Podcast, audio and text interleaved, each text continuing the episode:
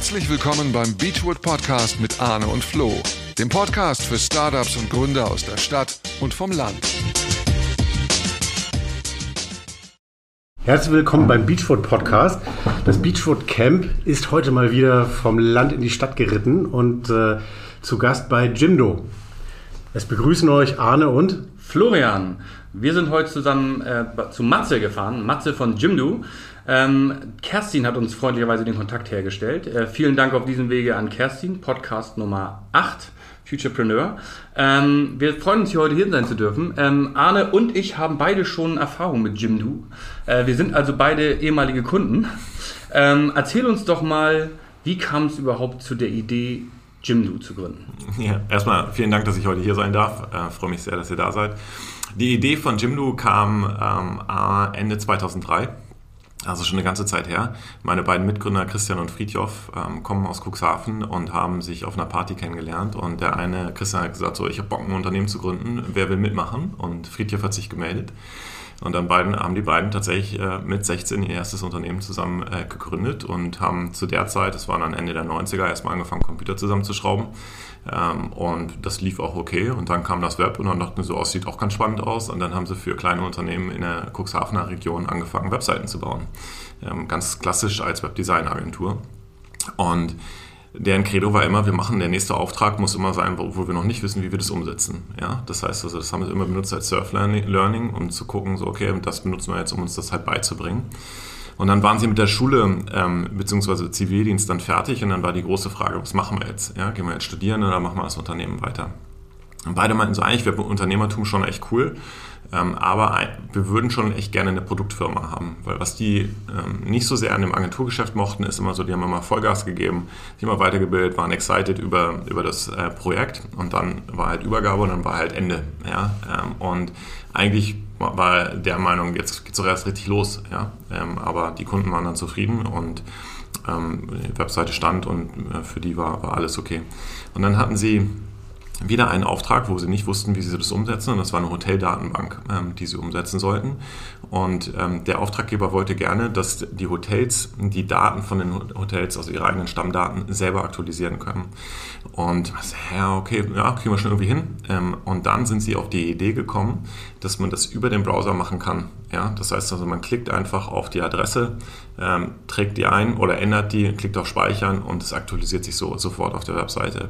Und das gab es von der Technologieseite damals noch gar nicht. Ja? Das mhm. heißt, das haben sie sich wirklich selbst überlegt, wie das, äh, wie das funktioniert. Und ein halbes Jahr, dreiviertel Jahr später fing es dann an, tatsächlich auch im, im Web, ähm, bei, dass wir das bei anderen Diensten gesehen haben.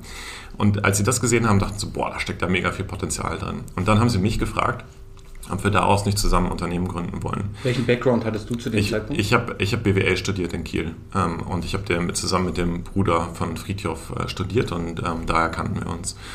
Und ich war, also wir hatten vorher auch schon mal zusammen gesessen ähm, zu, zu viert, ob wir nicht was äh, zusammen gründen wollen und hatten aber nie die schlagende Idee. Und dann haben sie halt mich angerufen, meinten so, ey Matze, ähm, schau mal, ich glaube, wir haben eine Idee, wo man was draus machen könnte. Ähm, und dann haben wir eben beschlossen, äh, ein neues Unternehmen zu dritt äh, zu gründen und das quasi zu, zum Produkt zu machen. Und dann waren wir ja. erstmal quasi ein Twitter aus Agentur mit eigener Software, weil wir halt immer noch die Einrichtung ähm, für oder das Design für die Kunden gemacht haben, aber wir haben diese Technologie halt so umgebaut, dass es, wir haben das Pflegesystem äh, genannt, ähm, heute würde man dazu Content Management System sagen, äh, dass, wir, dass wir keinen Auftrag gemacht haben ohne unser eigenes Pflegesystem. Und der Pitch für die Kunden war, ihr könnt eure Webseiten danach selber aktualisieren, ähm, was für alle halt mega viel Sinn gemacht hat.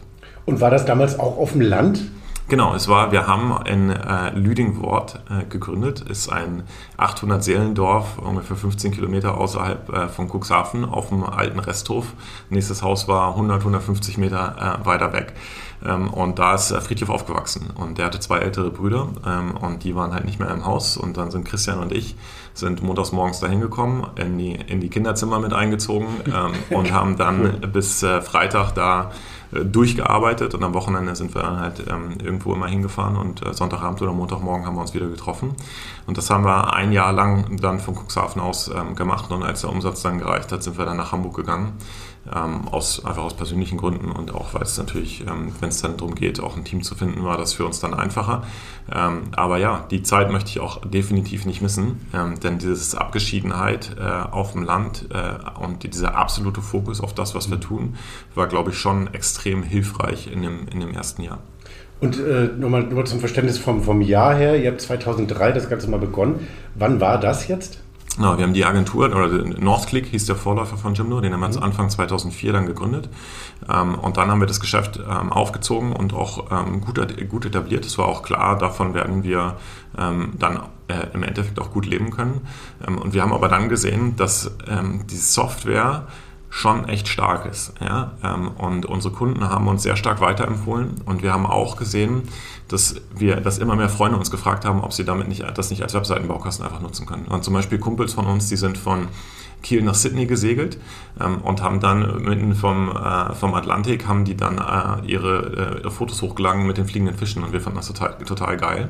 Und es ging dann auch, ich weiß nicht, ob ihr erinnert, die ganze Web 2.0 äh, Web 2.0 ging los, Facebook wurde groß, so selber Inhalte selber am Web publizieren wurde groß. Und dann haben wir uns gesagt, okay, ich glaube, wir glauben, es hat eine Chance, dass wir diese Software noch weiter automatisieren, ähm, kostenlos machen ähm, und Konsumenten sowie kleinen Businesses eben zur Verfügung stellen.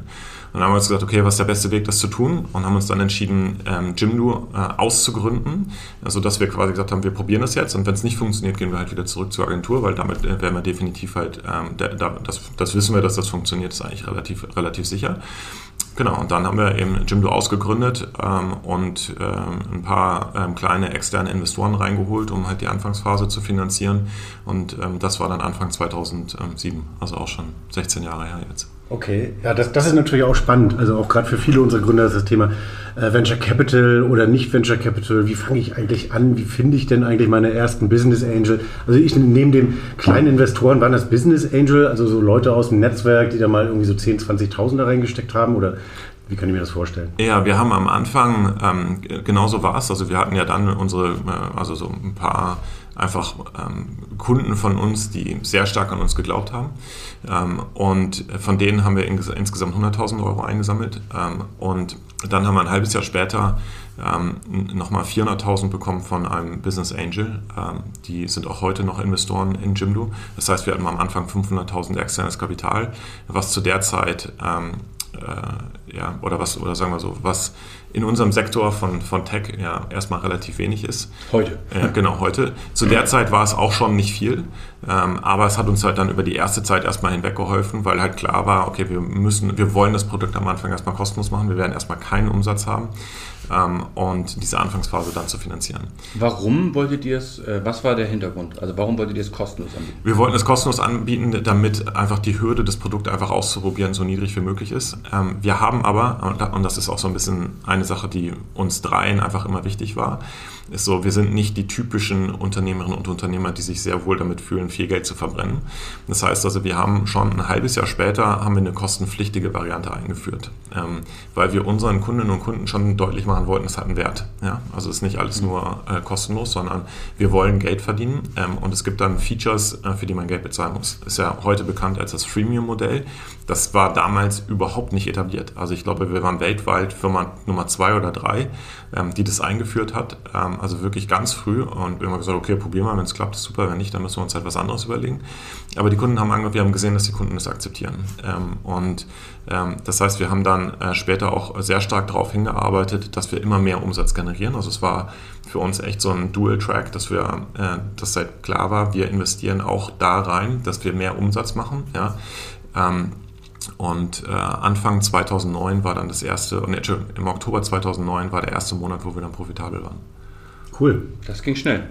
Das ging, Absolut. ja, das ging schnell. Also wir hatten, aber es ist halt so, es war damals nicht klar, ja. Also damals war immer so, ganz, ganz viele, die gesagt haben, nee, wir machen nur kostenlos, wir entwickeln nur Features, die es noch attraktiver machen. Deep World, glaube ich, gab es damals. Genau, die, die, die gab es damals auch noch. Aber uns war, uns war dem, also wir haben immer gesagt, so, nee, wir müssen immer auch da rein, rein investieren, dass wir Bezahlschranken haben, dass wir Features haben, die auch dann eben nur den Bezahlkunden zur Verfügung stehen. Ähm, das macht dich erstmal langsamer, ja, äh, was die, was die komplette Produktentwicklung angeht. Ähm, aber es war uns einfach, es war uns einfach wichtig. War das auch ein Stück Recherche? Also Marktrecherche, was, was wird eigentlich angenommen? Ja, das, ähm, das wussten wir relativ gut aus der, ähm, aus der vorigen Zeit als Agentur, dass wir natürlich super dicht dran waren, immer an unseren Kundinnen und Kunden, vor allen Dingen im Businessbereich, dass wir schon wissen, was die Features sind, die denen halt weiterhelfen würden.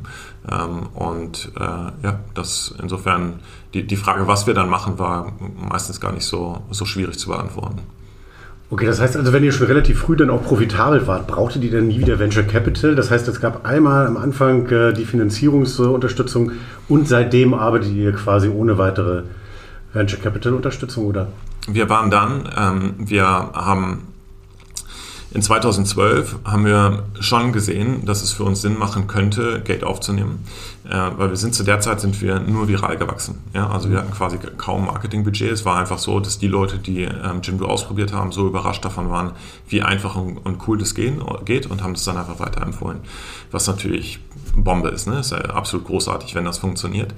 Wir haben dann aber gesehen, okay, wenn wir äh, Geld in Marketing investieren würden, würden wir das schon auf eine profitable Art und Weise machen können. Das heißt, wir sind dann wirklich aktiv rausgegangen und haben ähm, bei Investoren gepitcht und hatten auch ein Termsheet, also ein Angebot äh, von einem Top-VC ähm, aus Europa mit sehr guten ähm, Terms. Ja? Also war wirklich eigentlich ein Traumszenario. Und wir drei haben uns dann trotzdem dagegen entschieden. Ähm, und wir haben uns dagegen entschieden, weil wir uns noch nicht auf einen Exit committen konnten. Wir hatten zwar die mhm. kleinen Investoren von vorher, ähm, aber es hat uns so viel Spaß gemacht, ähm, dass wir nicht sagen konnten, okay, in fünf bis zehn Jahren machen, sind wir bereit für einen Exit. das wollen wir uns einfach offen halten. Der weitere Verlauf war dann, dass wir in 2014, 2015 standen wir vor der gleichen Entscheidung wieder ähm, weil wir halt auch festgestellt haben. Ihr seid ganz kurz, ihr seid von 12 bis 14, 15 dann weiter viral gewachsen. Wir sind weiter viral gewachsen. Wir waren, glaube ich, 2015 hatten wir schon 23 Millionen Euro Umsatz, waren so ungefähr 120 Leute. Also, Und 2012, wie, wie war der Sprung? Ähm, 2012 kann ich dir den Umsatz, weiß ich nicht, äh, weiß ich nicht aus dem Kopf. Ähm, weiß, weiß ich wirklich nicht mehr, kann ich dir nicht sagen. Ähm, genau, aber was wir dann ähm, äh, also standen wir vor der gleichen Entscheidung wieder, ja, ähm, weil ähm, zwei Sachen äh, passiert sind. Auf der einen Seite haben wir ein bisschen Research gemacht, haben gesehen, wir haben in, in Deutschland, in unserem Heimatmarkt, eine gestützte Markenbekanntheit von 8%. Ja. Das heißt also, wenn du auf die Straße gehst ähm, und fragst, so hast du schon mal von Jimdo gehört? Ja, konnten 8% konnten sagen so ja. Mhm. Das hieß aber noch nicht, dass sie wussten, was wir überhaupt machen. Und dachten nur so, oh, ist echt irgendwie schade, wir sind schon acht Jahre am Markt und ähm, 92% können mit unserem Namen überhaupt nichts anfangen. Das sind ja eigentlich alles potenzielle äh, Kundinnen und Kunden. Ähm, und was wir auch gesehen haben, ist, dass ähm, die, die Konkurrenz von uns hat einen komplett anderen Weg eingeschlagen. Ja? Also unser größter, einer unserer größten Konkurrenten hatte ähm, 2003, ist 2013 schon an die Börse gegangen und hatte bis dahin 180 Millionen ähm, eingesammelt. Die haben dann natürlich einfach komplett andere Ressourcen. Ja? Und dann muss man schon auch irgendwie gucken, okay, wie geht das in, dem, in diesem Markt dann, dann einfach weiter? Ähm, und deshalb haben wir uns, war dann so die Entscheidung, okay, wenn wir es jetzt nicht machen, ja, dann ist es wahrscheinlich irgendwann auch zu spät und dann ist klar, es ist so eine Art Lifestyle-Business, wir können da gut von leben, ähm, aber der Anspruch, dass wir wirklich nochmal richtig groß werden, den müssen wir dann wahrscheinlich einschränken ähm, und dazu waren wir nicht bereit. Ähm, und dann sind wir nochmal rausgegangen und haben dann eine 25 Millionen Runde gemacht mit einem mhm. amerikanischen äh, Growth, äh, äh, Growth Equity Fund ähm, und haben das Geld dann hauptsächlich genutzt, um äh, das Marketing bei uns zu professionalisieren. Marketing in Deutschland oder dann auch schon international? Das haben wir ähm, europaweit gemacht, ähm, aber auch da in ausgewählten Märkten. Also wir, ähm, ist ja wie so häufig im Unternehmertum, du probierst erstmal relativ breit aus und siehst dann, wo es am besten funktioniert ähm, und konzentrierst dich dann darauf. Also der, der, der Hauptmarkt, die Hauptmärkte waren schon ähm, äh, die, die deutschsprachigen Märkte plus ein, zwei, ein, zwei andere. Mhm. Das heißt also, wenn du dich mit dem VC natürlich ins Bett legst, der will irgendwann äh, das Geld zurückbekommen. Börsengang oder Exit? Keine Ahnung. Ähm, das äh, weiß ich nicht und ist mir ehrlich gesagt auch ähm, gar nicht so super wichtig. Ähm, was mir wichtig ist, dass ähm, Jimdo immer in der Position ist, ähm, seine eigene Zukunft zu entscheiden. Ähm, und um das zu tun, musst du halt ein starkes Unternehmen haben, was, eine, was fundamental also wo die fundamentalen KPIs einfach stimmen. Ähm, und das ist immer mein, äh, mein Ansinn, dass wir dann einfach die Optionen haben, äh, proaktiv entscheiden zu können, wohin die Reise denn, denn wirklich geht. Und das muss man dann sehen, wenn, wenn die Entscheidung ansteht. Ja. Was sind denn jetzt so eure größten Herausforderungen? Du hast jetzt erzählt, damals war es dann, ähm, ich kann mich auch noch daran erinnern, dass Strato irgendwann Äh, beziehungsweise, nee, wer war das äh, mit den Webseitenbaukästen? Doch, ich glaube. Strato hat das gemacht? Das, das gab Einzel wahnsinnig viel Werbung von 1 und 1 und sowas. Das war ein Marketing-Game damals. Also es gibt ja immer so Phasen, wo das dann verschiedene äh, Spiele gibt, die gespielt werden, die sind da irgendwie komplett wieder verschwunden. Das heißt also, Marketing Game scheint hier in Deutschland auf jeden Fall deutlich besser gespielt zu haben. Was sind denn momentan oder was sind denn momentan eure größten Herausforderungen? Was sind da so die nächsten Schritte, die anstehen? Wir haben uns äh, seit 2017, 18 haben wir uns auf ein Segment in, in, in, äh, spezialisiert und das sind die ähm, Gründerinnen und Gründer, ähm, äh, egal ob in Neben, im Nebenerwerb gründen oder, oder Vollzeit ähm, und Solo-Selbstständige und Kleinstunternehmen, also die ganz, ganz kleinen. Ähm, und der Grund, warum wir das machen, ist, weil wir gemerkt haben, dass die Menschen uns echt einfach am, wirklich am Herzen liegen. Ihr kennt das, die, dieses unternehmerische Mindset ist einfach ganz großartig ähm, und das macht unglaublich viel Spaß, mit denen zusammenzuarbeiten. Und diese kleinen Unternehmen haben keinen guten Tech-Partner. Ja, also es gibt keinen wirklich, der sich auf dieses Segment spezialisiert. Ähm, und wenn man anfängt, sich auf dieses Segment zu konzentrieren, sieht man die Menschen dahinter einfach anders und man sieht die Probleme auch anders. Ähm, und dann fängst du auch an, die Produkte anders zu entwickeln. Und die Mission von Jimdo ist Unleashing the Power of Microbusinesses, weil wir halt glauben, dass in diesen Menschen da draußen noch viel mehr drinsteckt, als das, was sie eigentlich heute zeigen können. Es sind super viele Prozesse, sind noch manuell, ähm, ja, wo, äh, wo große Unternehmen das alles automatisieren konnten. Ähm, es fehlt an Insights über ihr eigenes Business. Ähm, da kann man, glaube ich, viel bessere Entscheidungshilfe geben. Und das ist das, was wir uns eben äh, vorgenommen haben, dass wir dieses ganze Segment einfach viel stärker unterstützen. Und die Art und Weise, wie wir das gemacht haben, ist, wir haben dann 2017 nochmal einen neuen Webseitenbaukasten entwickelt, weil wir gesehen haben, unser bisheriger Webseitenbaukasten, der ist super. Ähm, für dieses Segment kann er aber, könnte man einen besseren Job machen, indem man die Menschen noch stärker an die Hand nimmt. Das heißt also, Leute, die jetzt äh, eine Webseite bei Jimdo bauen, bekommen am Ende eine personalisierte, vorgebaute Webseite. Also das heißt, ein Friseur bekommt eine Friseur-Webseite, wenn wir vorher schon finden, äh, also Inhalte über die im Netz finden, bei Google oder Facebook, dann sind die schon importiert. Und das heißt, das ist äh, schon, also ist adaptiert. Also ich würde sagen, so 60, 70 Prozent fertig und man macht den, muss dann nur noch den Rest anpassen. Es ist also nicht mehr von einem weißen Blatt Papier, weil das ist ja häufig das Problem, wenn ich, wenn ich jetzt irgendwas im Beratungsbereich mache, bin ich gar nicht kreativ vielleicht. Korrekt. Und jetzt soll ich eine Website bauen. Ich habe ja nicht mal eine Ahnung, wo mache ich einen Button hin oder. Korrekt. Also bisher war das ja immer so, man hat äh, Templates, also Designvorlagen gehabt, die waren zum Teil auf die, auf die Industrie halt angepasst, ähm, aber sie waren nicht personalisiert. Ähm, und da haben wir halt gesehen, okay, das macht super viel Sinn, ähm, dass wir denen das vorbauen. Ja, es ist wie gesagt nicht fertig, man kann alles verändern, um es dann wirklich fertig zu machen, so dass es für, für einen dann halt ähm, sehr, sehr gut passt. Das zweite Beispiel, was ich euch geben kann, von wie man Produkte anders anfängt zu bauen, wenn man sich auf dieses Segment spezialisiert ist. Wir haben einen, äh, meine Hypothese war, aufgrund der DSGVO werden Webseiten nicht gebaut, weil alle Menschen einfach Angst haben, abgemahnt zu werden. Und wir wissen ja, bei den Kleinen ist so eine Abmahnung von 1000 Euro, die geht halt richtig ins Budget. Bei den Großen ist es nicht das Thema, die haben Anwälte, die sind gewohnt, mit Anwälten zusammenzuarbeiten und 1000 Euro sind irgendwie, ähm, kann man auch irgendwie verknusen, ja, die Kleinen halt nicht. Und was wir gemacht haben, ist, wir haben eine tiefe Integration mit Trusted Shops gemacht ähm, und haben mit denen zusammen einen Rechtstexte-Generator entwickelt. Das heißt also, wir stellen schon noch ein paar zusätzliche Fragen und dann werden Impressum, Datenschutz, Widerruf und AGB autogeneriert. Und das Ding ist, das ist so tief integriert, ähm, wenn sich der Inhalt der Webseite oder die Gesetzgebung ändert, automatisieren sich die Texte automatisch, ohne dass der Kunde was machen muss. Und deshalb können wir den Leuten Abmahnschutz geben. Ja? Hm. Das heißt, auf die Texte können sie einfach sicher sein, Peace of Mind, da passiert mir nichts. Das hat mir Jim nur ähm, einfach an der Stelle abgenommen. Kein anderer, wir haben das seit drei Jahren, kein anderer Player am Markt hat das so tief integriert ja, und kann den Abmahnschutz bieten. Und das sind dann die Sachen, die über die Zeit differenzierend werden, weil es halt ist nur ein Beispiel, was wir machen. Ähm, äh, und ähm, da, glaube ich, werden wir über die Zeit einfach äh, ja, einen, einen, viel besseren Job machen, unsere Kundinnen und Kunden noch äh, in ihrem Doing zu unterstützen. Ja, das ist spannend. Also wenn du gerade sagst, dass ihr noch tiefer in die Industrien reingeht, Vorschlag, mit welchen Templates sie arbeiten können, wäre doch der nächste logische Schritt eigentlich äh, AI zu integrieren und eigentlich auch schon den Content vorzuproduzieren. Ist das etwas, an dem ihr schon arbeitet? Bestimmt, oder? Der, der Webseitenbaukasten per se fällt in die Kategorie AI Website Builder. Ja, also es ist ähm, äh, dieses, äh, das, was der, ihr jetzt neue, macht mit genau, dem der neue, der, der neue Webseitenbaukasten Ähm, und AI ist ein sehr spannendes Thema für uns, ja. Wenn ihr grinsen sehen würdet, dann äh, glaubt ihr das genauso. Okay, das ist, das ist spannend. Kannst du ein bisschen mehr aus dem Nähkästchen plaudern, was ihr so als nächstes vorhabt? Das äh, finden unsere User natürlich immer sehr spannend. Was wir machen, äh, machen ist, äh, dass wir uns auf das, ähm, dass wir für Gründerinnen und Gründer ein, ähm, ein, ein großes Paket bündeln, ja, äh, mit dem sie viele Leistungen aus einer Hand bekommen. Ähm, und äh, wir, haben, wir sind mittlerweile halt nicht nur, nur noch ein Webseitenbaukasten, sondern wir haben, wir haben äh, einen Logobaukasten, wir bieten Domain an, ähm, wir bieten E-Mail über Partner an, wir bieten eben die Webseite an, wir bieten ein Buchungstool an, wir bieten einen Online-Shop an, wir bieten die Rechtstexte an, wir bieten ein leichtes, ein, ähm, eine erste Version von einem Kundenmanager an. Ähm, und ähm, wir werden jetzt auch Bankkonto und äh, Debitcard anbieten. Wow. Und das bündeln wir alles zusammen äh, für und machen ein spezielles Paket für äh, Gründerinnen und Gründer, ähm, weil wir glauben, dass wir äh, so mithelfen können, dass man schneller, einfacher und auch sicherer starten cool. kann. Finde ich richtig gut. Und das ist halt was, was man dann aus einer Hand bekommt, alles von Jimdo. Ähm, und äh, ich glaube auch, dass wir es, also meine Aspiration ist es, dass wir die Menschen noch stärker an die Hand nehmen können.